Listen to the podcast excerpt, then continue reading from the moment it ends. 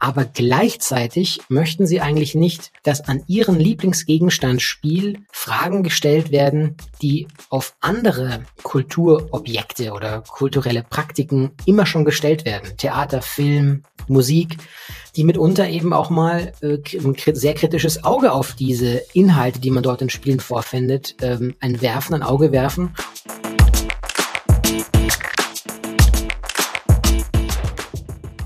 Herzlich willkommen zu Business Unplugged, meinem Interview-Podcast rund um das Thema Digitalisierung. Mein Name ist Johannes Pohl, ich bin Gründer der PioPax und ich spreche mit GründerInnen, UnternehmerInnen, Führungskräften und anderen Heldinnen des Businessalltags über ihre Unternehmen, Visionen, Ideen und Herausforderungen. Kurzum, spannende Themen, spannende Menschen, von denen man lernen kann und inspirieren. Liebe ZuhörerInnen, bevor es in die neue Folge geht, noch einen kurzen Hinweis in eigener Sache. Wenn euch der Podcast gefällt und ihr diesen über Apple Podcasts oder Spotify hören solltet, hinterlasst mir doch bitte eine Bewertung. Ich würde mich sehr darüber freuen. So, jetzt aber zur heutigen Folge. Nach der Folge zum Thema E-Sports bzw. E-Football konnte ich spontan meinen lieben Kollegen Professor Dr. Dr. Rudolf Inderst gewinnen, um noch ein wenig tiefer in die Materie der digitalen Spiele und dem sich dahinter steckenden Markt einzutauchen. Rudolf und ich sprechen über den wissenschaftlichen Diskurs zu diesem Thema, wie die akademische Landschaft hinsichtlich Game Studies aussieht und wie sich die Spiele über die Zeit entwickelt haben, beziehungsweise welche Rolle künstliche Intelligenz in Zukunft dabei zukommt. Wir beleuchten aber auch die Entwicklungen in der Fankultur. So viel vorweg, das Thema ist sehr facettenreich, aber hört selbst. Ich wünsche euch auf jeden Fall viel Spaß beim Hören der neuen Folge. Lieber Rudolf, herzlich willkommen und herzlichen Dank, dass du spontan Zeit hattest, mit mir heute zu quatschen. Herzlichen Dank und willkommen. Ich freue mich sehr für die Einladung und ich freue mich, hier bei dir zu sein. Super. Rudolf, äh, wir sind ja in zweierlei Hinsicht Kollegen. Einerseits bist du ebenfalls Podcast-Host und zwar des Podcasts Pilot Pickups, in dem du mit deiner Kollegin Nicole Lange über TV-Serien sprichst und Empfehlungen abgibst. Macht Sinn, die weiter anzuschauen, ja oder nein? Und du bist Host vom Podcast Die letzten Detektive, einer Podcast-Hommage an eine Hörspielserie aus den 80ern.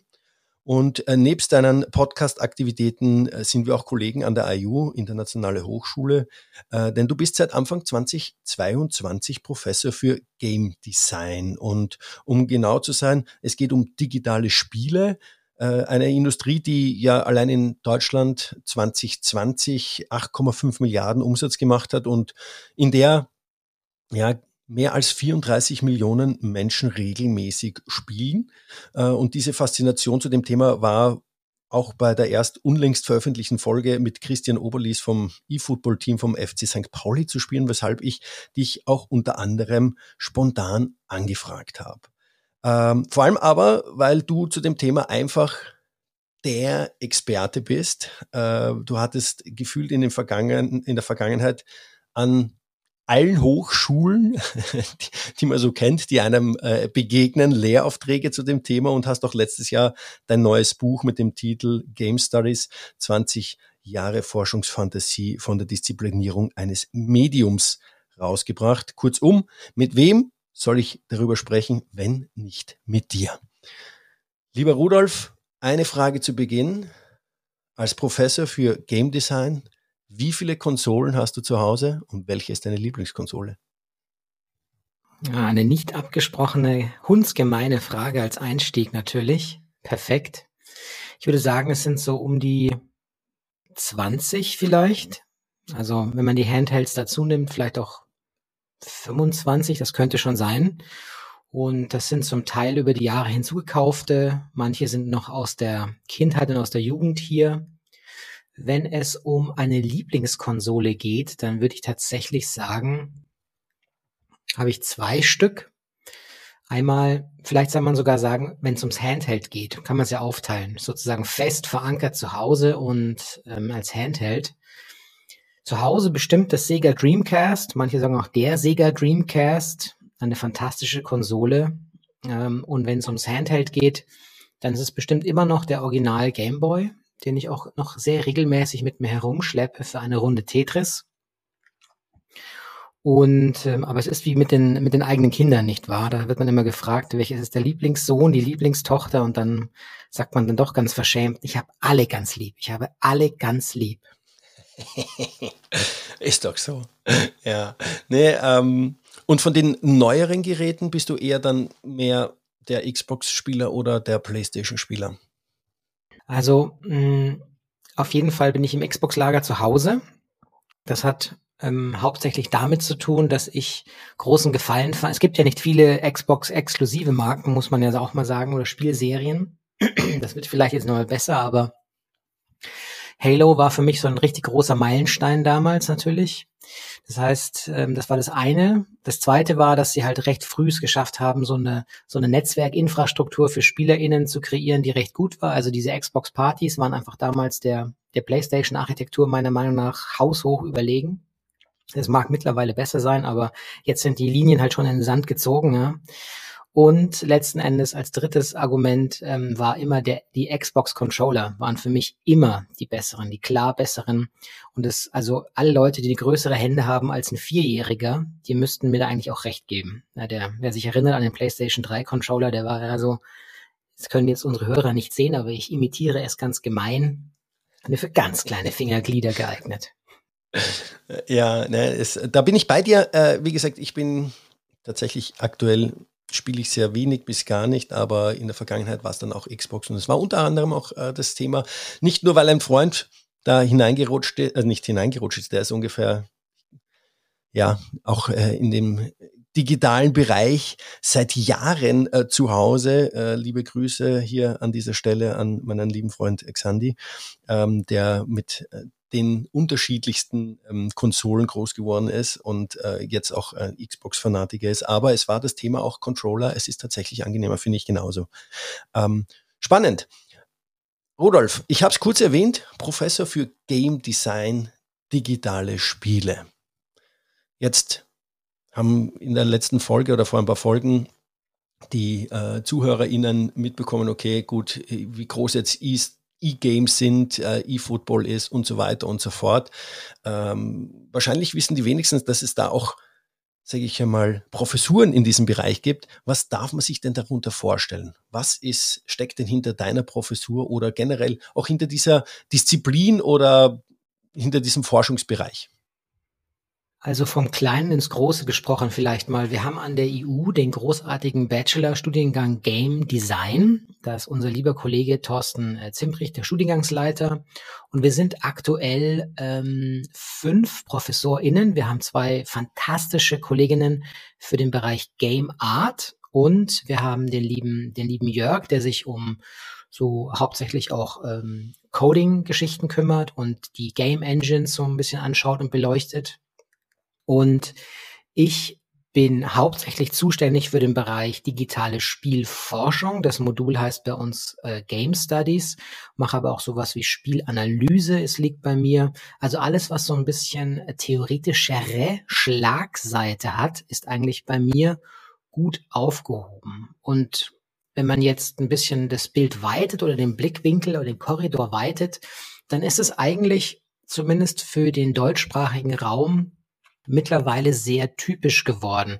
Was bedeutet das? Das heißt, dass mein Bereich, die Game Studies, eigentlich kaum als eigenständiges Feld oder Disziplin auftreten im akademischen oder wissenschaftlichen Sinn, sondern sie sind so ein bisschen in einem Zwischenstatus. Zwischenstatus heißt, sie werden halt geparkt oftmals in Studiengängen wie unserem, also Game Design, und wir sind ja nicht die einzige Institution, die solche Studiengänge anbietet. Es gibt zahlreiche andere Hochschulen und auch private Träger. Das ist also praktisch die eine Seite. Wir tauchen in den Games mit den Game Studies ähm, in diesen Game Design Studiengängen auf. Dort, wo PraktikerInnen ausgebildet werden, aber eben auch mal an die Spielforschung herangeführt werden sollen. Nicht schwerpunktmäßig, aber eben auch weil es das Bild eines Game Designer, einer Game Designerin auch in unserer Meinung nach abrundet, über sowas auch Bescheid zu wissen und da ein bisschen reflektieren zu können oder lernen, darüber zu reflektieren.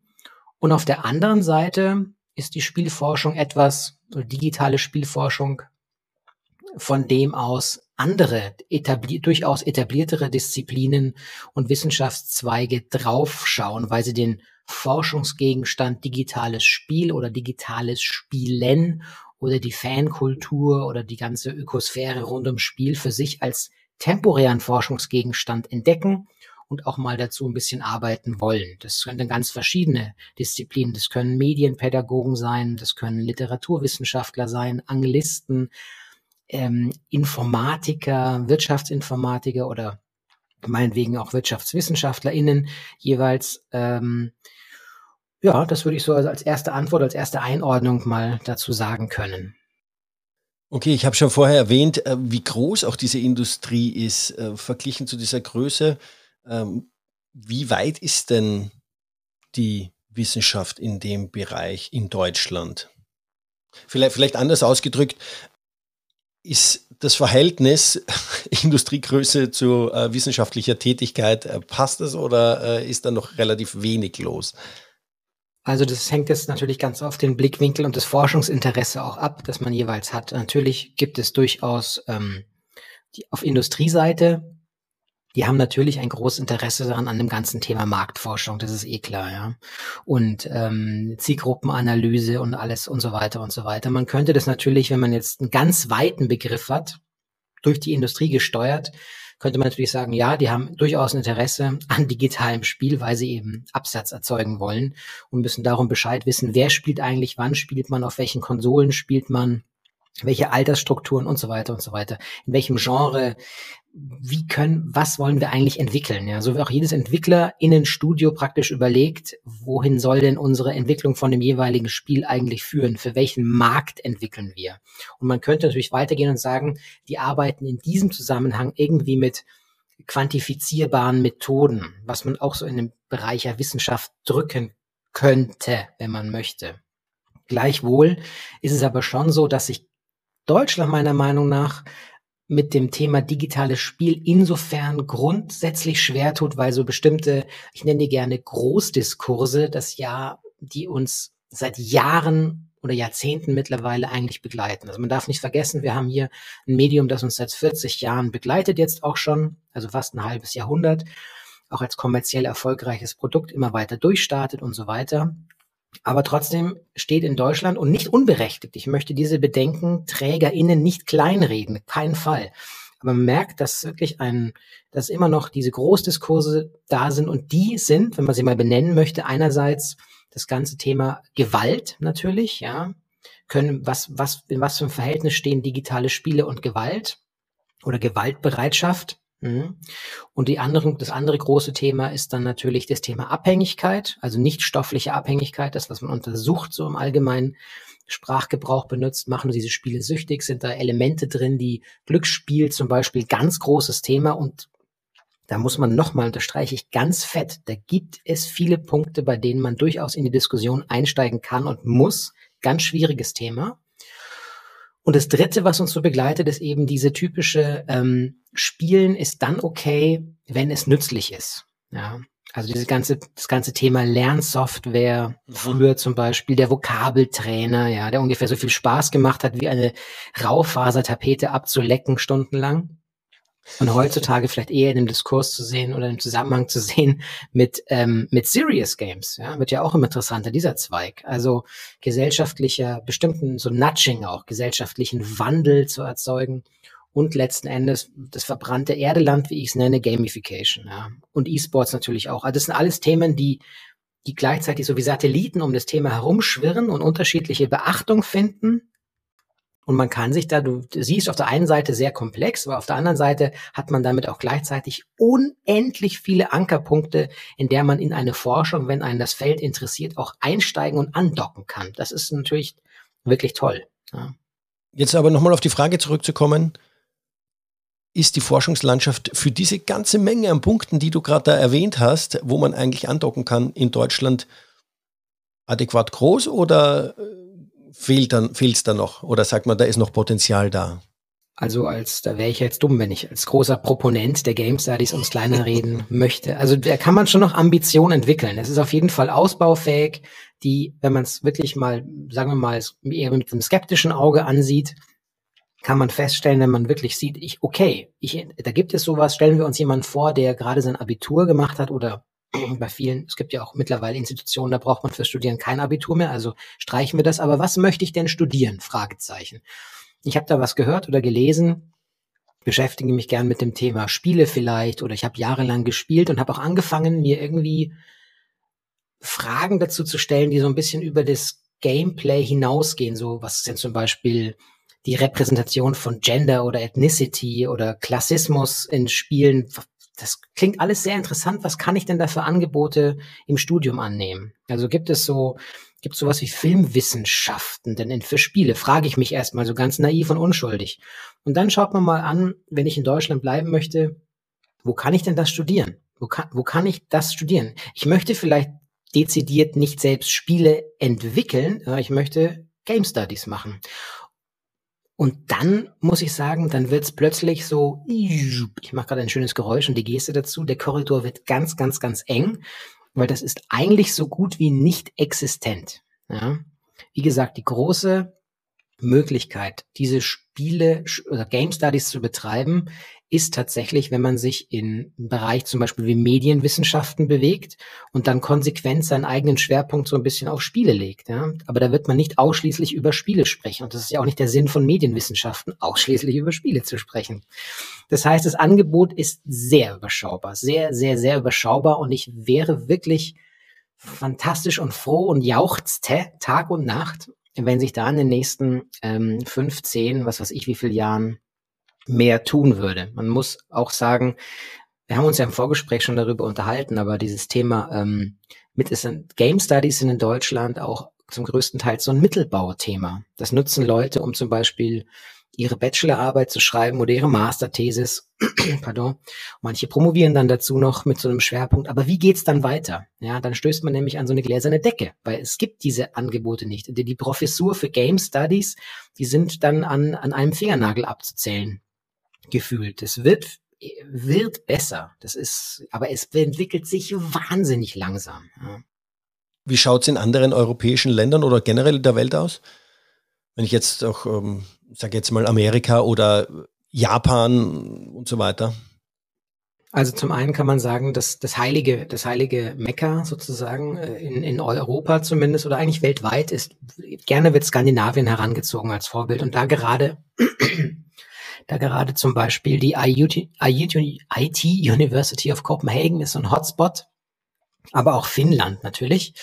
Ähm, was heißt natürlich? Es ist eben nicht natürlich. Die haben auch was getan dafür, dass sie jetzt da stehen, wo sie stehen. Und Moment. Nochmal einen Schluck trinken. Ja, Frosch im Hals. Der klassische. Richtig. Der Frogger, wie die C64-Spieler wissen. Der Frogger im Hals. Schön, dass äh, du da äh, immer verweisen kannst auf Spiele. Genau. Besser als der Space Invader im Kopf ist der Frogger im Hals. Ähm, richtig. Also Skandinavien, ganz heißes Thema. Dort wird also wenn man mal genauer hinsieht, da werden sich, die, müssen die Leute auch sich mit den lästigen Themen, in Anführungszeichen, lästigen Themen wie äh, Drittmittelbeschaffung auseinandersetzen. Das klappt nicht alles von selbst, aber man hat das Gefühl, dass dort eine, ähm, wie ich neulich in einem, in einem Aufsatz, glaube ich, von, von Spielforscher auch S. Marset mir angeschaut habe, der hat es darauf zurückgeführt, dass zum Beispiel im Land wie Dänemark die Offenheit gegenüber dem Thema digitale Spiele eine war, die sehr viel früher einsetzte und dass man auch verstanden hat irgendwie, dass sich diese Offenheit auch in wissenschaftliche Forschung übersetzen lassen kann. Ja, dass es sich lohnt, dass es Freude macht, dass es erkenntnisfördernd ist, in diesen Bereichen zu forschen. Und vielleicht ist das eben ein Teil, der bei uns noch nicht so durchgeschlagen hat. Also der Kollege Gudrun Freier, äh, Gudrun sage ich, Freiermut aus Köln, Gundolf heißt er nämlich, Gundolf Freimuth aus Köln, hat in, äh, in einem Buch neulich, das las ich erst wieder geschrieben, dass die deutsche, deutschsprachige Spielforschung circa zehn Jahre hinten dran sei. Das Buch ist jetzt natürlich auch schon, ich glaube, von 2017 oder so, also ein paar Jahre könnten wir theoretisch schon aufgeholt haben.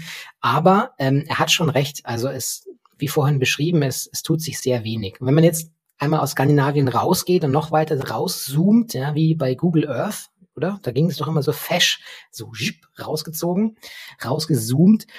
Ja, Nordamerika hat einige ähm, Ausbildungsgänge in der Hinsicht oder Studiengänge, aber auch da, witzigerweise, erst heute Morgen habe ich einen Podcast gehört und zwar heißt der, glaube ich, Game Studies Review. Da ähm, schauen sich zwei äh, US-KollegInnen aktuelle Paper an zu den Game Studies und besprechen die so ein bisschen. Und diesmal haben sie sich aber was vorgenommen, und zwar einen Artikel eines, eines deutschen Kollegen, ehemaligen Kollegen, weil der nicht mehr so in der Wissenschaftlich tätig ist, glaube ich.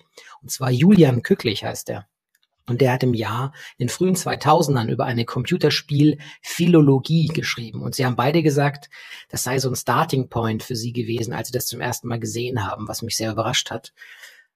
Und dann in dieser, in dieser Konversation ähm, kamen sie auch drauf zu sagen, ja, ist es denn mittlerweile auch bei uns in Amerika, also jetzt ja mal ihren eigenen, mit sozusagen mit der Brille auf Nordamerika das Thema betrachtet, ja, sind wir jetzt eine Disziplin eigentlich schon? Ich habe nicht das Gefühl. Und auch da, genau da haben sie denselben Punkt angesprochen. Ja, sie sehen so ein bisschen, sie sehen Game Design, sie sehen Game Engineering, Game Management meineswegen, meinetwegen, aber so richtig auch dort, die Angebote sind nach wie vor überschaubar. Und ähm, bei all diesem, diesem Drängen, das du von mir jetzt schon hörst, diesem Drängen, Sturm und Drang, Rudolf sozusagen, vielleicht ähm, lohnt es sich ja auch mal drüber nachzudenken, ja, muss das denn überhaupt sein? Das wäre so eine Perspektive, die man aufmachen kann.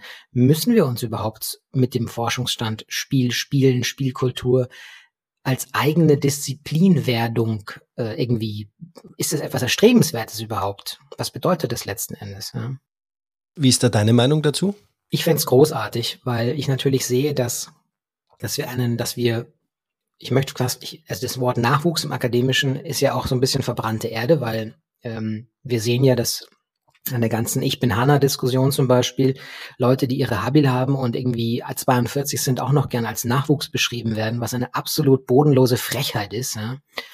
Ähm, das sind hochqualifizierte Kolleginnen, die da am Start sind und sich da mit so albernen Verträgen, Verträgen seit Jahren abspeisen lassen müssen, ist eine solche Schande eigentlich. Äh, das ist kein Wissenschaftsstandort, Qualitätsmerkmal, das ist das Gegenteil. Ja. Aber abgesehen von dem kleinen Rant jetzt, ähm, ja, es gibt, ähm, ich bekomme auf den Tisch ganz oft Bachelorarbeiten, Masterarbeiten, auch so als Zweitkorrektor von anderen Institutionen, bei denen ich mir denke, wow, das ist so gut, das ist so ausgefeilt und man hat sich wirklich was getan, es hat sich eine eigene Terminologie auch entwickelt und das wäre so schön, wenn die auch weitermachen auf dem Pfad. Aber natürlich, so, wenn man den Leuten keine Perspektive gibt oder sie keine finden zumindest und sie nicht angeleitet werden, wollte schon sagen, angelittet werden, dann ähm, ja, verschenkt man da wirklich Ressourcen. Du hattest noch Japan angesprochen, da auch da, das ist eine ganz kuriose Geschichte. Ähm, da, jetzt muss ich sozusagen, das ist eine Mutmaßung, jetzt eine ganz steile These. Ich glaube, da hängt noch viel davon ab, ähm, was wir in, in Zukunft mit dem Thema Sprachbarriere auch so ein bisschen machen, weil es im Grunde ja, da würden wir, glaube ich, die meisten Kolleginnen zustimmen, in Japan mit einer ganz ähm, einer ganz spezifischen, eigenen, interessanten, herausfordernden ähm, Spiel, digitalen Spielkultur zu tun haben. Ja, viele von uns sind ja aufgewachsen auch mit japanischen äh, letzten Endes Konsolen. Ja. Und ähm, es kann also, es müsste also sozusagen, aber das ist eben nicht mein Schwerpunkt, da kenne ich mich nicht so gut aus. Es müsste, so hoffe ich immer, ja auch eine große oder interessierte Anzahl an digitalen Spielforschern, Forscherinnen in Japan geben, wobei wir auch in Japan sehen, dass dort auch leider, wenn ich mich erneut, das ist jetzt sozusagen Hör, Hören, Wissen, auch in Japan werden die, die, sagen wir mal, nicht, nicht quantifizieren, Quantifizierer Studiengänge so ein bisschen eingedampft. Also da wird weniger Platz denen überlassen. Könnte man also vorstellen, dass es da solche äh, Forschenden auch gibt, aber die sind bisher leider noch nicht so präsent in unserem, in unseren Zirkeln. Ohne jetzt irgendwem, der seit Jahren zu dem Thema in Deutschland schon forscht, auf die Füße treten zu wollen, dann ist es natürlich meine pure Ignoranz an dieser Stelle jetzt, ja. Aber mir kommen ganz selten ähm, japanische Quellen auf den Tisch, weil es sie vielleicht einfach nicht in Englisch gibt. Ich erwarte nicht, äh, keiner erwartet, dass es in Deutsch vorliegt, weil das wäre wirklich vermessen. Ähm, aber mich bekommen sie auch auf Englisch wenig zu sehen. Aber vielleicht ist es auch nur meine eigene, äh, meine eigene Brille und meine eigene Ignoranz und mein eigener Tunnelblick. Das kann sehr gut auch sein. Alles klar. Jetzt haben wir sehr stark über das ähm, Akademische auch nochmal gesprochen, wie die akademische Landschaft aussieht. Kommen wir nochmal zum Thema Game Studies und Spielanalyse. Ähm, du hast es schon erwähnt, wir hatten im Vorgespräch ein bisschen drüber gequatscht. Äh, du hast drei Pfeiler angesprochen. Drei Pfeiler, die da in der, ähm, sag ich mal, in der Akademie da auch behandelt werden. Einerseits das Thema die wissenschaftliche Betrachtung des Spiels an sich, dann auch äh, so den Akt des Spielens selbst und auch das Thema Spielerinnenforschung äh, beziehungsweise auch Fankultur. Wenn wir uns diese drei Pfeiler jetzt mal anschauen, was steckt denn da dahinter? Wie würdest du, ähm, sag ich mal, die Spiele heutzutage oder die Entwicklung der Spiele an ja, betrachten aus wissenschaftlicher Sicht, wie sich die entwickelt haben. Vorher kamen sie, wohin gehen sie, wohin äh, entwickeln sie sich ähm, im ersten Schritt und dass wir dann vielleicht auch auf das Thema, wie haben sich vielleicht dann auch die Spieler äh, entwickelt äh, in der Vergangenheit und wie, welche Richtung wird es denn da auch gehen, beziehungsweise wie wird sich die Fankultur entwickeln, weil das ist ja auch ein Thema, das ich mit dem Christian Oberlies äh, gesprochen habe, äh, dass das halt natürlich eine krasse Fankultur ja auch da ist, wenn man sich E-Sports-Veranstaltungen anschaut, äh, wo ich weiß nicht, wie viele Millionen an Streamern dabei sind und äh, Preisgelder ausgeschüttet werden, die abartig hoch sind. Ja, da kann man jetzt, also muss man überlegen natürlich, wie weit man jetzt zurückgehen möchte, aber grundsätzlich kann man schon sagen, dass ähm, also so eine mitunter erste Gruppe, die sich überlegt oder die überhaupt ähm, zu dem Thema Spiel reflektiert publiziert hat. Das waren tatsächlich, hm, wenn man der Forschung Glauben schenken darf, und ich beziehe mich hier wieder auf Freiermut und andere, dann kann man sagen, das waren PraktikerInnen. Das waren Game Designer und Game Designerinnen, die sich zu, zu einem Zeitpunkt X überlegt haben, okay, ich habe jetzt das sozusagen Handwerk irgendwie über Jahre oder Jahrzehnte, was weiß ich, ähm, gemacht. Ich könnte doch jetzt mal vielleicht kann ich jetzt den Weg ebnen für den Nachwuchs im Sinne von, ich schreibe das jetzt mal auf. Ich gliedere jetzt mein eigenes Fachwissen, was ist ein gutes Spiel, wie designt man Spiele und so weiter und so weiter.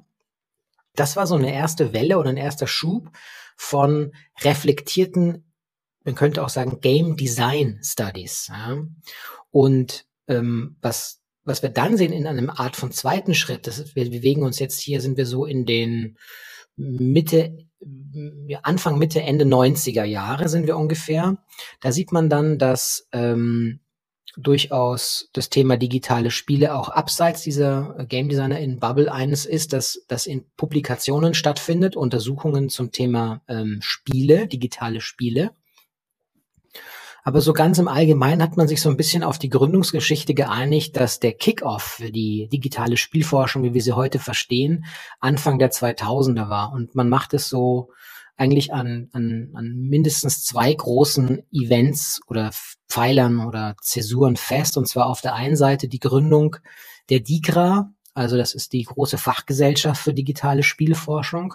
Wenn man übrigens da reinschaut, auch wieder lauter SkandinavierInnen überall.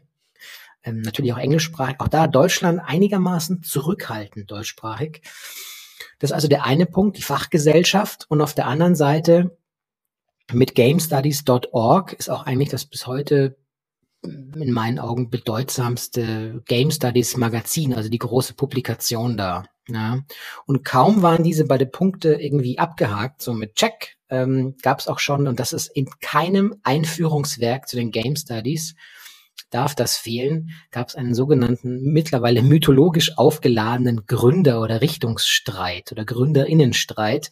Und zwar, was eigentlich im Grunde, was eigentlich digitale Spiele darstellen letzten Endes. Und wenn man es mal ganz grob, und ich trete jetzt bestimmt tausenden von Leuten ganz hart ans Schienbein auf die Füße, weil ich so runterbreche und reduziere.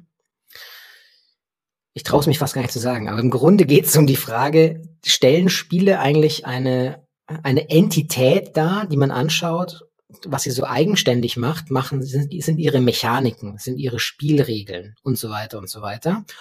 Oder ist das alles gar nicht so schrecklich äh, neu und anders, sind Spiele eigentlich bloß eine Fortsetzung von, von Text. Ja? Sind Spiele wie ein, eine, eine neue Textsorte im Grunde und wird dann nicht einfach nur etwas Neues anders erzählt. Also das so ungefähr, ohne jetzt wirklich ins Detail gehen zu wollen oder zu können an der Stelle so schnell. Ähm, und das nennt, nennt man bis heute eine Debatte zwischen den sogenannten LudologInnen und den NarratologInnen. Nochmal, das ist wirklich jetzt ganz grob und vereinfacht dargestellt. Und das Spannende eigentlich, das wirklich Spannende daran ist, nicht so sehr, in, also in meinen Augen, nicht so sehr die Frage, diese vordergründige Streitfrage, was Spiele eigentlich darstellen, sondern da geht's ganz konkret, und das übersehen immer noch viele Leute, geht's darum, die Frage zu stellen, Moment mal, wenn wir nicht Argumentation Ludologinnen, wenn wir nicht ganz klar unterstreichen, dass wir es hier mit etwas sehr Eigenständigem, etwas Neuem zu tun haben, was ist denn der Unique Selling Point an Spielen? Was macht ihr denn als Medien so anders? Oder was das Alleinstellungsmerkmal ist? Wenn wir das nicht schaffen zu unterstreichen, dann wird Folgendes passieren. Es werden die etablierteren Disziplinen kommen und werden unser Forschungsgebiet vereinnahmen. Man sprach da auch, wenn man so ein bisschen in die Literatur reinschaut, dann stand da ein Vorwurf im Raum von äh, Hostile äh, Takeover, ja, also von Kolonialismus. Die anderen Disziplinen, die sich diesen Forschungsgegenstand einfach einverleiben, ohne ihn so wirklich verstanden zu haben.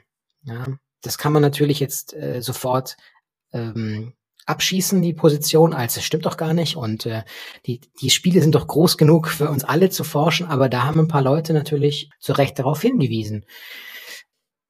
Diese Frage letzten Endes, die ähm, manche behaupten heute, es hätte diesen Streit auch nie gegeben, das sei alles aufgebauscht worden und äh, im Grunde sei das doch alles Humbug, aber man kann sich anhand dieser, dieser Diskussion schon die Frage stellen, ähm, was hat es damit zu tun, einmal mit dem Medium an sich und wie man draufschaut mit digitalen Spielen und zum anderen, was bedeutet das eben mittel- und langfristig für einen eigenen sich etablieren wollenden Forschungszweig, der sich mit Spielen, digitalen Spielen auseinandersetzt. Und ein ganz, weil du gefragt hast, der zweite Pfeiler praktisch, das, das, das Spielen oder die, die, das Konzentrieren auf SpielerInnen, diese Rezeptionsforschung ähm, unter anderem, ja, die sehen wir ganz deutlich. Also der, der große, immer wieder zitierte Ian Bogust, auch Spielforscher, hat gesagt, dass man eigentlich die Game Studies irgendwie ab Mitte der 2000er in Player Studies hätte umbenennen sollen, weil das war deren große Zeit. Da ging es eigentlich hauptsächlich darum, ähm, nicht mehr so sehr um die Spiele an sich, sondern um die Spielenden. Ähm, kann man auch anfechten, die Position, aber es ist, gibt auch Argumente, die dafür sprechen. Und ähm, die, diese dritte, der dritte Punkt, also zum Beispiel Fankultur, das hat einen extremen Auftrieb erfahren, ähm, mit einem einzigen Schlagwort zu benennen, letzten Endes auch mit Gamergate. Wem das jetzt nichts mehr sagt, das war so Anfang der 2010er. Ähm, ja, wie fasse ich es am besten zusammen? Gamergate vielleicht als Bewegung, die online hauptsächlich stattgefunden hat. Vorgeblich, vorgeblich ging es den Aktivist, Aktivisten und vereinzelt vielleicht auch Aktivistinnen, aber hauptsächlich männliche Aktivisten darum zu sagen, die Spielpresse Spielerinnenpresse, die steckt irgendwie doch mit den Designern selbst im Bett. Die können gar nicht neutral urteilen. Außerdem stellen wir generell fest, hier gibt's, hier sind eigentlich nur noch so Woke-Themen unterwegs. Ähm, dauernd wird nach der Repräsentation von irgendwas gefragt und vor allem großer Vorwurf, das ist interessant, dass das Vorwurf überhaupt gilt, keep politics out of our games. Also alles, was diese links-mainstreamigen äh, Leute in unsere Spielwelt rein, in unsere man merkt hier schon die Bubble von Hardcore-Gamern, die in der Angst leben, dass ihnen etwas weggenommen würde. Also was früher sozusagen nur durch die Linse von Spaß und Wettbewerb und Eskapismus vielleicht betrachtet wurde, ähm, wurde jetzt plötzlich ähm, zu etwas, was ein politischer Akt ist. Ja? Hier wollen also Leute, die gar keine, in Anführungszeichen, ihr seid doch gar keine echten Gamer. Ihr wollt nur eure äh, links-mainstreamigen Themen an uns herantragen und wollt uns das Hobby kaputt machen damit. Ja? Mit einem sehr, und da gibt es sicherlich auch Punkte, über die man vereinzelt diskutieren kann, ja, aber die wurden in einem unheimlich scharfen, unheimlich aggressiven, mitunter auch ähm, ähm, ja, strafrechtlich bedenklichen oder strafrechtlich relevanten Rahmen vorgetragen. Das ist heute nicht mehr so bekannt, ähm, weil das Ding eigentlich sich totgelaufen hat. Aber es gibt nicht wenige von diesen, äh, von diesen Gamergate-Karrieren, sage ich mal in Anführungszeichen gesprochen, die auch in die Politik geführt haben. Und die finden wir jetzt auf einer ganz bestimmten politischen Seite auch wieder, ja. Die einfach praktisch diese Position nicht annehmen wollten, zu sagen, in der Sekunde, in der ihr sagt, das ist ein Hobby, das ist jetzt schon so und so viele Jahre alt und wir wollen ernst genommen werden damit. Wir sind keine Attentäter und wir sind nicht alle glücksspielsüchtig. Also irgendwie ist Gaming erwachsen geworden, aber gleichzeitig möchten sie eigentlich nicht, dass an ihren Lieblingsgegenstand Spiel Fragen gestellt werden, die auf andere Kulturobjekte oder kulturelle Praktiken immer schon gestellt werden. Theater, Film, Musik, die mitunter eben auch mal äh, ein sehr kritisches Auge auf diese Inhalte, die man dort in Spielen vorfindet, ähm, ein Werfen, ein Auge werfen und entsprechende Fragen stellen. Und in diesem Zusammenhang ähm, hat es sich gerade auf, also Twitter, das Schlachtfeld Twitter, war ein großes Thema. Und es hat sich nicht nur, da ging es nicht nur um Spieljournalisten, sondern es gibt auch einen bestimmten Zeitpunkt, an dem haben diese, hat diese Gamergate-Bewegung die äh, Spielforschenden auch ins Auge gefasst oder ins Visier genommen, kann man sagen. Äh, Gab es auch eine Zeit. Die war nicht so lang und auch nicht so nicht so tiefgehend, aber auch die haben ihr Fett wegbekommen. Ja? Wenn es zum Beispiel um Forschungsmethoden geht, die eher qualitativ arbeiten oder so so so hermeneutische Ansätze, die dann gesagt haben, mit auch einem ganz interessanten Wissenschaftsverständnis, die haben gesagt, das kann man nicht quantifizieren, also ist es keine Wissenschaft. So mit so einer Art von Wissenschaftsverständnis sind die dann vorgegangen. Ähm, also eine hochbrisante, interessante Mischung. Und ähm, ja, da hat sich also jetzt an den Ausführungen schon zu sehen, hat sich in, innerhalb kürzester Zeit sehr viel getan. Again, Doppelpunkt, wo man auch forschend anknüpfen kann, wo man seine, wo man andocken kann, ja. Mhm. Also zum Thema Fankultur, das habe ich jetzt sehr gut verstanden, würde ich sagen. Thema, das ich sich einfach gewandelt hat, von wegen, okay, gut, es ist jetzt von unserem Hobby, es ist einfach äh, erwachsen geworden, es wird halt jetzt auch mal kritisch drauf geschaut und äh, dass man da hm, einerseits froh ist, dass es erwachsen geworden ist, oder ich sage jetzt mal so, dass es akzeptiert ist in der Gesellschaft, aber äh, jetzt kritische Fragen, so, mh, hm, naja, ähm, bezüglich den ersten beiden Fragen würde ich gerne nochmal nachhaken wollen. Und zwar, wenn man sich die Spiele generell ansieht, äh, über die geschichtliche Entwicklung, hat sich da aus deiner Sicht, wie haben sich die entwickelt? Nebst den ganzen technologischen Möglichkeiten, die natürlich sehr viele eröffnen, aber jetzt ähm, vom Game Design her, wo ich sage, früher äh, waren die Spiele eher in die Richtung und heute gibt es da gewisse, vielleicht irgendwie eine Systematik oder, oder, oder Sachen, ähm, wie sich Spiele klassifizieren lassen, wie, wie man das halt irgendwie oder wohin die Entwicklung geht, auch zukünftig. Mhm. Du hast vorher kurz erwähnt, es ist irgendwie eine, eine Weiterführung eines Textes und so weiter und so fort. Man kann das vielleicht so sehen, aber ähm, was steckt denn da in dieser Entwicklung dahinter? Welche Entwicklungsstufen gab es denn da und wohin geht's? Ja, also die, der, der Punkt Technologie ist insofern äh, mehrfach relevant, weil ähm, wir sprechen sozusagen nicht nur von, da muss man ganz mit dem Wort, das ich jetzt benutze, ganz vorsichtig sein, nämlich die äh, Demokratisierung von, von, von Zugangsmitteln in der Spielherstellung. Ja, es ist richtig, dass wir in der heutigen Zeit es ist möglich, mit sehr viel unterschiedlichen Technologien Spiele zu erstellen. Das ist grundsätzlich etwas, äh, etwas Schönes, ja. Ähm, man hat auch wahrscheinlich einfacher Zugang zu einem möglichen Markt. Siehe Steam. Ja. Gleichzeitig muss man sagen, okay, das entdeckt nicht nur einer gleichzeitig, sondern entdecken Millionen von Leute gleichzeitig. Also wie äh, das auf Steam so und so viel tausend Titel pro Tag gefühlt veröffentlicht werden, hat es bestimmt nicht einfacher gemacht für das einzelne Spiel. Aber generell könnte man schon sagen, dass sich die Spiellandschaft hat sich insofern diversifiziert, weil ähm, mit Beginn einer einer Möglichkeit, einfacher Spiele zu produzieren, haben auch, und da bin ich jetzt ganz vorsichtig, andere als die klassischen Menschen davor in großen Studios Menschen Zugang zu dem Medium Spiel gefunden, haben sich damit auseinandergesetzt und haben begonnen, Spiele zu veröffentlichen, Spiele herzustellen, Spiele zu coden und zu veröffentlichen. Dieses ganze Thema Indie-Markt ist so schwierig, weil man schon sagt, das Indie-Markt zusammenzuführen, es geht einem leicht von der Zunge, aber da gibt es schon hunderttausend Fragen dazu, ähm, wie kleine EntwicklerInnen mittlerweile eben Spiele entwickeln können und sie auf den Markt bringen, was davor vielleicht nur großen Studios mit unheimlich viel Manpower äh, möglich war. Ja. So ab den, äh, was weiß ich, 2010ern zum Beispiel oder späten 2000ern. Ähm, nicht nur die mit, mit diesen Menschen, mit diesen Menschen, Ausführung, Ausrufezeichen, mit diesen unterschiedlichen Charakteren, die Spiele auch entwickeln, waren vielleicht auch dann die Themen plötzlich andere. Ja, man hat sich jetzt nicht mehr beschäftigt mit, jetzt ganz grob auch wieder versimpelt, simplifizierend gesprochen, statt Autorennen und äh, Schießereien, vielleicht mal versuchen zu, wie kann ich denn zum Beispiel das Thema ähm, persönlicher Verlust in der Familie verarbeiten in einem Spiel? Wie gehe ich mit Trauer um in einem Spiel? Wie kann man es in Spielmechaniken übersetzen? Oder wie kann ich mit Krankheitsbildern umgehen? Wie kann ich denn, wenn zum Beispiel ähm, von, von Person XY äh, ein Familienmitglied an Krebs gestorben ist und ich möchte das verarbeiten, wie kann ich das in einem Spiel machen? Wie kann das sensibel genug funktionieren? Oder so ein Titel wie Depression Quest, wie kann ich denn Depression als Spielmechanik übersetzen?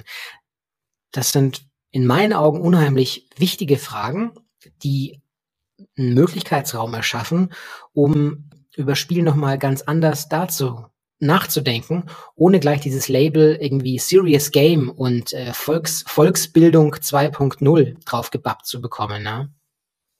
Und okay. auf der anderen Seite sieht man natürlich, es gibt nach wie vor diese Riesenstudios mit mit hunderttausend von Leuten, die in diesem Bereich arbeiten. Und ähm, jetzt bin ich nicht der, bin ich bestimmt nicht der Erste, der das sagt, oder aber das ist auch ein zunehmend ein Thema, weil dieses ganze ähm, die ganze Frage nach den Produktionsparadigmen, also wie werden Spiele in diesen großen Studios gemacht? Wie sehen denn da eigentlich die Verteilungen aus? Wer entwickelt diese Spiele? Mit welchen Arbeitszeiten sind die konfrontiert? Mit welcher äh, Arbeitskultur sind die konfrontiert, die Leute? Also das, da kommt das ganze Thema auch Sexismus am Arbeitsplatz wird plötzlich eine Frage oder das ganze Thema Vergewerkschaftung, was für viele äh, Spiele, äh, große Spielestudios ein absolutes Horrorwort ist, klar. Wie soll es auch gehen, wenn, wenn wir praktisch dauernd in unseren Produktionszyklen bewegen, die eigentlich kontinuierlich äh, 180 Stunden Wochen verlangen, weil dieser neue AAA, Quadruple A Titel auf den Markt kommen soll. Und das sind auch zunehmend Themen, um das mal sozusagen, sozusagen ein, ein, ein Circle zu machen, das sind auch Themen, denen sich die Game Studies widmen sollte. Großes Ausruf und auch Macht, ja, zunehmend Macht. Aber das war vor, vor vielleicht vor zehn Jahren war das jetzt nicht die vorrangige Forschungsfrage zu sagen, wie entwickeln sich denn diese diese Arbeitsmechanismen in den großen Studios? Das war eigentlich äh, gab es so gut wie gar nicht, hat sich erst langsam entwickelt. Oder auch, was wir auch sehen, das ganze Thema, weil du nach der Einordnung gefragt hast. Ja? Also allein schon der Begriff Genre, ja, für Spiele ist ein unheimlich umstrittener, weil man zum, es gibt nicht wenige Leute, die sagen, ja, das ist klar, das ist eine, das ist eine, das ist eine Erfindung der Industrie letzten Endes, weil man da einfach Zielgruppensegmente abstecken möchte. Also, mh, hm, und auch da siehst du sofort wieder, wie viel mögliche Forschungsfragen sich allein aus einer einzigen Frage so ein bisschen äh, auftun können. Ja. Okay. Spannend. Achso, und Thema E-Sport haben wir jetzt noch gar nicht gesprochen. Du hast öfter E-Sports erwähnt als ich, sorry. Äh, ja, auch das ist ein Riesenthema. Wenn man sich zum Beispiel diese Dauerbrenner ansieht, wie ähm, dazu gehören zum Beispiel gerade jetzt wieder auf den deutschsprachigen Markt gemünzt zu Fragen wie Deutsches, Deutscher Olympischer Sportbund und E-Sports. Also so ein, so ein Dauerthema. Äh, wird es als Sport akzeptiert oder nicht? Da kann man problemlos in die Forschung einsteigen und sich eine, eine goldene Schreiber, eine goldene Arthritis im Handgelenk verdienen durch viel Publizieren darüber. Wie siehst du das generell, weil du jetzt gerade E-Sports angesprochen hast? Ähm, wie siehst du die Entwicklung da in dem Bereich persönlich? Mm, ich bin ehrlich gesagt, also jetzt mal wirklich persönlich persönlich sagen, ähm, was mich am meisten an der an der an der ganzen Chose fasziniert, sind tatsächlich die, die Vergemeinschaftungstendenzen, die wir sehen durch E-Sport-Teams. Also ich finde das, das Thema Teambuilding in der Hinsicht eigentlich am interessantesten. Ob das nun wirklich Sport ist oder nicht, ähm, weil man äh, immer wie Vergleiche wie Schach ranzieht oder wie Dart spielen. Schwierig. Also ich würde mir da keine abschließende Meinung dazu erlauben. Aber ich merke natürlich, dass es ein es ist ein Phänomen, es ist auch für meine Studierenden ein Phänomen. Sie schauen gerne zu. E, e oder E-Sports-Athleten, sagt man das? E Athletinnen, mhm. ist ein mögliches Berufsbild, ein Berufsziel. Das habe ich auch schon sehr oft jetzt mittlerweile gehört.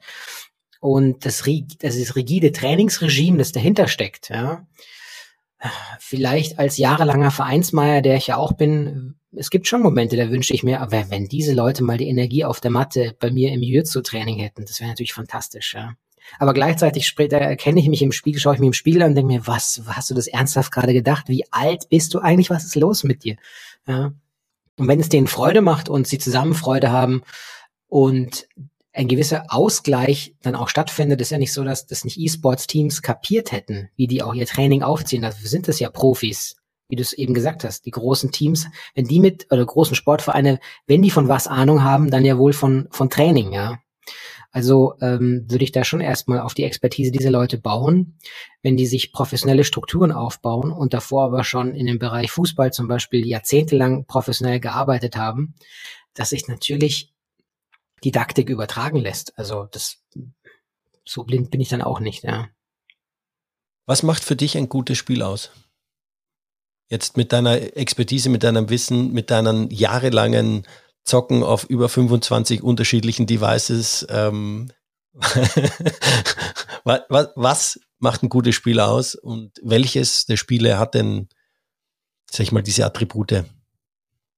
Also es ist so, dass ich im letzten Dezember oder im letzten November habe ich ähm, äh, äh, Hashtag Late to the Party, habe ich ein Spiel entdeckt namens Vampire Survivors, das eigentlich fast, wenn man so Natürlich könnte man auch ganz andere Fragen dran stellen, aber vorrangig geht es da um eine bestimmte Spielmechanik. So, jetzt habe ich es gesagt. Und ich hätte nicht gedacht, sozusagen die letzten 10 oder 20 Jahre davor, dass mich irgendein Titel, der so eine reine Spielmechanik, der so auf reine Spielmechanik abfährt, ähm, so stark in den Bann schlagen kann. Das hatte ich zum letzten Mal tatsächlich bei Tetris. Ist halt so.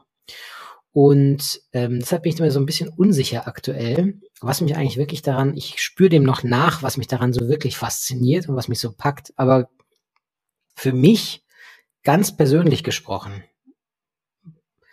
ist ein gutes Spiel dann, wenn man zusammen, das ist für mich sehr wichtig, ich bin ein großer äh, Kooperations- oder Multiplayer-Spieler vor allem, wenn man, wenn es darum geht, irgendwie Geschichten zusammen zu erleben, weniger kompetitiv. Dazu bin ich einfach, es macht mir weniger Spaß. Aber wenn ein Spiel es versteht, und das ist so, ein, das ist so eine typische Game Design Antwort, ich weiß, aber wozu unterrichten wir es? ähm, wenn es das Spiel versteht, mit, äh, also SpielerInnen in einen Zustand zu versetzen, der eben zwischen Unterforderung und Überforderung liegt. Das ist so ein typischer, dieser typische beschriebene Flow-Zustand. Wer kennt ihn nicht? ähm, wenn es das Spiel schafft, seine, sein Design so zu gestalten, dass es mich sehr schnell in das Spiel hineinzieht, wenn es schafft, mich über einen gewissen Zeitraum zu packen, neue Herausforderungen zu bieten, ähm, wenn es ein Spiel aber auch schafft, mh, sagen wir mal, gewisse Themen aufzugreifen, gesellschaftliche Themen, kulturelle Themen, wenn die mir angeboten werden, wenn die in einer Art und Weise angeboten werden, in denen ich vielleicht danach auch nach Beendigung des Spiels länger drüber nachdenken kann. Weil letzten Endes, ähm, was ich ganz spannend finde, darf man nicht vergessen, dass das ähm, Spiel als als Selbstwirksamkeitsmaschine, das ist ja oft so ein Thema. Manche würden auch sagen, das ist so ein so ein Machtfantasie, die wir da erleben. Das heißt, wir haben eigentlich eine Erwartung an digitales Spiel. Hm, wenn wir anfangen zu spielen, möchten wir uns vielleicht im Spiel verbessern. Wir möchten eine Art von Progression sehen. Wir möchten auch zum Teil eine Art von Fantasie ausleben können, die wir im äh, realen Leben nicht haben. Wenn mit diesen Erwartungen aber plötzlich mal gebrochen wird, und zwar ziemlich radikal, dann ist es auch ein sehr interessantes Element im Game Design, was mich über die Jahre immer mehr fasziniert. Also das Brechen von Erwartungen und das ähm, taktisch klug eingeführte Wegnehmen von Wirkmacht. Das finde ich ein sehr spannendes Thema, das mich jetzt schon seit längerer Zeit auch umtreibt. Und das alles in dieser großen, in der großen Melange, wie man sagt, ähm, würde ich als gutes Spiel dann bewerten. Jetzt haben bestimmt 100.000 Leute andere Punkte, die sie an einem guten Spiel großartig finden. Und sei es, sei es unbenommen, sage ich da nur. Jetzt habe ich noch eine andere Frage. Und zwar, wenn wir um das Thema Game Design gehen. Ich habe auch sehr viel mit dem Thema ähm, AI, künstliche Intelligenz äh, zu tun. Wie stark kommt das Thema AI in das ganze Game Design rein? Ich weiß, du bist jetzt nicht der Coder, aber hast du da Einblicke, wie stark wird das Thema AI die Entwicklung auch dahingehend beeinflussen, dass die Spiele vielleicht noch individueller oder individualisierter oder personalisierter werden? Also man könnte natürlich ganz ähm, eiskalt und sarkastisch sagen, ähm, als rücksichtsloser Spieler, der ich ja nicht bin, aber ich könnte ja sagen, es ist mir eigentlich wurscht, wenn die AI einen besseren Job macht als die Game Designer, schmeißt sie alle raus, lasst die in Ruhe vor sich hincoden, Hauptsache ich kann spielen. Und auch wenn es viele nicht so formulieren würden, bin ich der Überzeugung, dass es irgendwie tief als Einstellung schon so ein bisschen schlummert. Das ist die eine Seite, die ein bisschen ähm, fast, also ist eigentlich schon fast mehr als sarkastisch, fast schon Zyniker, ja. Wo ich es am deutlichen aktuell sehe, ist bei, bei vielen Kollegen, die in dem Bereich Game Art tätig sind, weil wir da festgestellt haben, diese Mischformen, die AI erzeugt von, mach mir ein Gemälde im Stil von so und so und mische es mit dem Gemälde von so und so, dass dann wir zu Recht in den letzten Monaten ja auch einen, ein Uproar, einen berechtigten Uproar erlebt haben, ähm, dass hier ähm, die zum Beispiel einfach Copyright-Fragen nicht geklärt sind, woher denn die AI das zieht, das Zeug, wenn sie es vermischt. Und dass da Leute abgeschnitten werden von Finanzströmen, weil sie für ihr Werk nicht mehr entlohnt werden. Und ähm, ich bin mir aber ziemlich sicher, dass dort einigermaßen schnell jetzt auch hoffentlich, äh, dass dann rechtliche Rahmen gesetzt werden, die das äh, entsprechend so Leitplankensystemmäßig aufstellen, wie das in Zukunft zu regeln sein wird, wenn man sich mit AI in der Spielherstellung ähm, äh, beschäftigen möchte. Und das ist auch etwas, was unabhängig vom Game Design uns als Professoren und Professoren natürlich umtreibt, weil wir jetzt uns diese grundsätzlichen Fragen stellen. Wer schreibt seine Seminararbeiten noch selbst? Wer macht dies noch selbst? Wer macht das noch selbst? Da könnte man auch wieder zynisch antworten, naja, wenn Leute bereit sind, äh, so und so viel Geld Studienbeitrag zu zahlen oder Gebühr zu zahlen und dann im Endeffekt sich alles von der AI machen lassen, ja, vielleicht ist das, was sie dann halt rausnehmen mit ihrem Bachelorzeugnis und hast, was hast du dann gelernt über die Jahre? Ja, hast du gelernt, AI zu bedienen, was vielleicht die Kompetenz schlechthin sein könnte. Man weiß es ja nicht. Ne? Möglicherweise. Ja? Also, Möglicherweise. ja, richtig. Ich möchte es auch nicht ausschließen. Also, so wie man halt sagt, diese, die eigentliche Kompetenz ist bei Google die richtigen Suchbegriffe einzugeben. Nur irgendwann wird einem auch klar, dass was die AI kreiert, irgendwoher muss sie es ja ziehen. Ja, also es, sie greift auf Inhalte zurück, die schon irgendwann mal da waren oder sucht die halt wesentlich schneller als wir und stellt sich vielleicht in einem anderen Kontext viel schneller als wir zusammen, aber auf irgendwas greift sie auch zurück. Ja. Und oder wir können alle einpacken und werden in Zukunft einfach ähm, das, was am meisten fehlt, nämlich zum Beispiel AltenpflegerInnen. Ja, kann der Gesellschaft auch nicht schaden, ehrlich gesagt. Äh, also aber es ist noch vollkommen unabsch unab ist noch vollkommen unabschätzbar für uns. Ja. Ich bin überzeugt, dass da ähm, dass es viele DeveloperInnen gibt, die sagen, ich habe mit Thema A, B, C ein Riesenthema. Das ist so zeitaufwendig für mich. Das ist so ein Crunch. Wenn ich ein Tool in der Hand hätte, das mir bestimmte Aufgaben abnimmt, die, mein, die meine Wochen vor dem Release irgendwie von von, von 180 Stunden auf, auf eine 60 Stunde, 60 Wochenstunde runterschießen können, dann ist es doch das Geilste überhaupt. Könnte man sich natürlich mhm. fragen, okay, aber ist das eigentliche Phänomen nicht, dass du überhaupt potenziell eine 180 Stunden Woche hättest? Ist das nicht das eigentliche Problem? Aber wird man natürlich gleich als marktferner Träumer und äh, Proto-Kommunist verschrien. Das ist natürlich auch hart. Naja. als Gewerkschafter dann. Sind wir wieder bei dem Thema. Das Schimpfwort, da war es wieder. Rudolf, ähm, bevor wir zur letzten Frage kommen, kriegst du eigentlich deine Konsolen, deine Spiele äh, über die Forschungsprojekte finanziert? Also man hat, also ich habe natürlich eine gute, eine Argumentationsgrundlage habe ich sie, um, um da steuerlich was geltend zu machen. Ähm, und oh ja. der, wenn es um Spiele geht, ist es ja so, darüber haben wir noch gar nicht gesprochen. Ich leite ja das äh, Ressort für digitale Spiele bei Nahaufnahmen CH und habe da einen auch tollen, schreibe da auch äh, selber sehr viel rund ums Thema Spiele, habe aber auch ein paar fantastische AutorInnen an der Hand, die regelmäßig dort schreiben. Und da kann man natürlich schon ganz klassisch begründen nach, also Anfrage nach Press, auf Pressemuster stellen. Das ist keine Riesenpublikation. Entsprechend wird sich ein, ein Laden wie, wie Take Two oder wie auch immer natürlich genau anschauen, wie groß sind die wirklich. Können wir da noch ein, ein Exemplar rausrücken? Ich habe ja auch äh, vor, parallel zu diesen äh, Studien oder parallel zu meinen Lehraufträgen habe ich ja auch lange Zeit in der Spielindustrie im Bereich Community Management äh, gearbeitet und ähm, Social Media eben auch.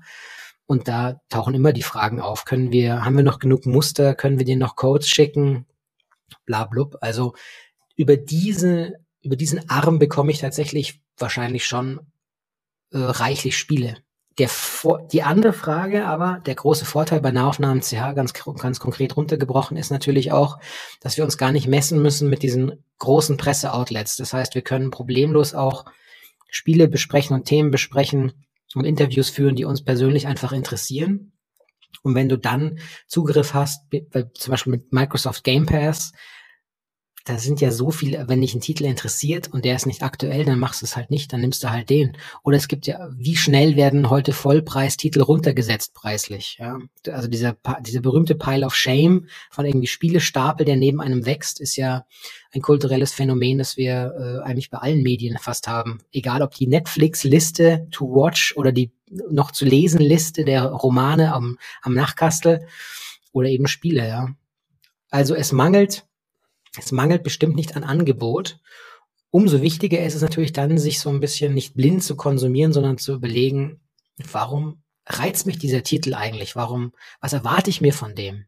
Und vielleicht auch ruhig mal darüber nachzudenken, wenn man den weggelegt hat, warum habe ich das Spiel aufgehört zu spielen? Oder Nachbetrachtung, so ein Postmortem, so ein kleines, ist es Genre etwas, da könnte ich vielleicht den nächsten Titel auch aus dem Genre suchen, weil es mir bestimmte Spielregeln und Spielmechaniken geboten hat, die ich bei anderen Genres nicht gefunden habe, die mich angesprochen oder überrascht haben und so weiter und so weiter. Hm. Super. Herzlichen Dank. Jetzt kommen wir zur letzten Frage, Rudolf.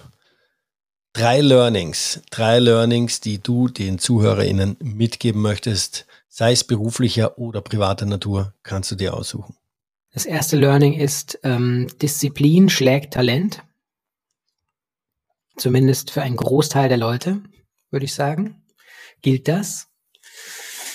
Das zweite Learning ist, ähm, jeden Tag ein Fremdwort lernen. Das ist wichtig. Nein, Quatsch, das ist kein echtes Learning. Das ist nur ein, nur ein, das ist nur ein Spleen von dir. das ist nur Spleen und Eitelkeit. Das zweite Learning ist, ähm, tatsächlich, das mag jetzt ausgeleiert klingen, aber täglich sich kurz überlegen, äh, sich seiner sich seiner Privilegien bewusst zu werden. Ja? Freier Zugang zu Wasser, Nahrung, Dach über dem Kopf, ärztliche Situation. Glaube ich, gibt es gar keinen besseren Zeitpunkt, als wieder sich zu überlegen, während in, in Syrien und Türkei jetzt die Leute aufgrund des Erdbebens ähm, diese Erfahrung wieder durchmachen. Und die dritte ist, glaube ich, tatsächlich ähm, hungrig bleiben, neugierig bleiben, ähm, sich nie seiner Sache absolut sicher sein, immer bereit sein, Neues zu lernen, seine eigenen Positionen zu reflektieren, zu hinterfragen. Ähm, je, je klüger wir uns selbst vorkommen, desto schmerzvoller ist das Eingeständnis, dass wir eigentlich tatsächlich sehr wenig wissen. Und dazu kann natürlich ein famoser Podcast wie dieser von dir auch etwas beitragen. Und zwar ein großes Stück. Herzlichen Dank für die Blumen. Äh, ich sage auf jeden Fall mal herzlichen Dank, lieber Rudolf, für deine Insights, deine Einblicke in das Thema Game Studies, äh, Game Design, wie es in der akademischen Welt aussieht, ähm, wo die Reise hingeht zum Thema, äh, ja, was, was eigentlich, oder sag ich mal, wie, wie groß diese Disziplin eigentlich ist oder wie viele Themen damit hineinspielen und was man damit eigentlich auch alles machen kann. Äh, ich hoffe, wir haben auch an der einen oder anderen Stelle das Interesse geweckt an Zuhörerinnen, äh, vielleicht sich damit auch näher zu beschäftigen und weiter äh, zu, zu arbeiten in dem Bereich. Danke für deine Einblicke auch zum Thema, wie entwickeln sich Spiele, wie ist auch diese Fankultur, wie du das auch das ganze Thema siehst bezüglich AI. Und ähm, ja, ich freue mich, wenn wir vielleicht in Zukunft oder ziemlich bald vielleicht gemeinsam dann äh, auf der Couch sitzen und ein kooperatives Spiel auf der Xbox spielen. Ähm, äh, ich würde mich sehr freuen. Ich habe da noch sehr gute Erinnerungen an meine Jugend, wo wir Fernseher durch die ganze Stadt geschleppt haben und Xboxen und LAN-Partys veranstaltet haben und Halo zu 16 auf teilweise so kleinem Bild Fernsehern gespielt haben. Äh, ja, ja. Äh, würde mich freuen, wenn wir das schaffen. Das würde mich auch sehr freuen. Ähm, Couch Koop ist immer noch Hashtag beste Koop und ähm, es gibt kein besseres Schlusswort. Sehr gut. Danke und bis bald. Bis bald. Tschüss. Das war das Interview mit Professor Dr. Dr. Rudolf Inderst. Infos zu Rudolf, seinen Podcasts und sowie zu nahaufnahmen.ch findet ihr in den Shownotes. Bis zur nächsten Folge wünsche ich euch alles Gute und bleibt gesund.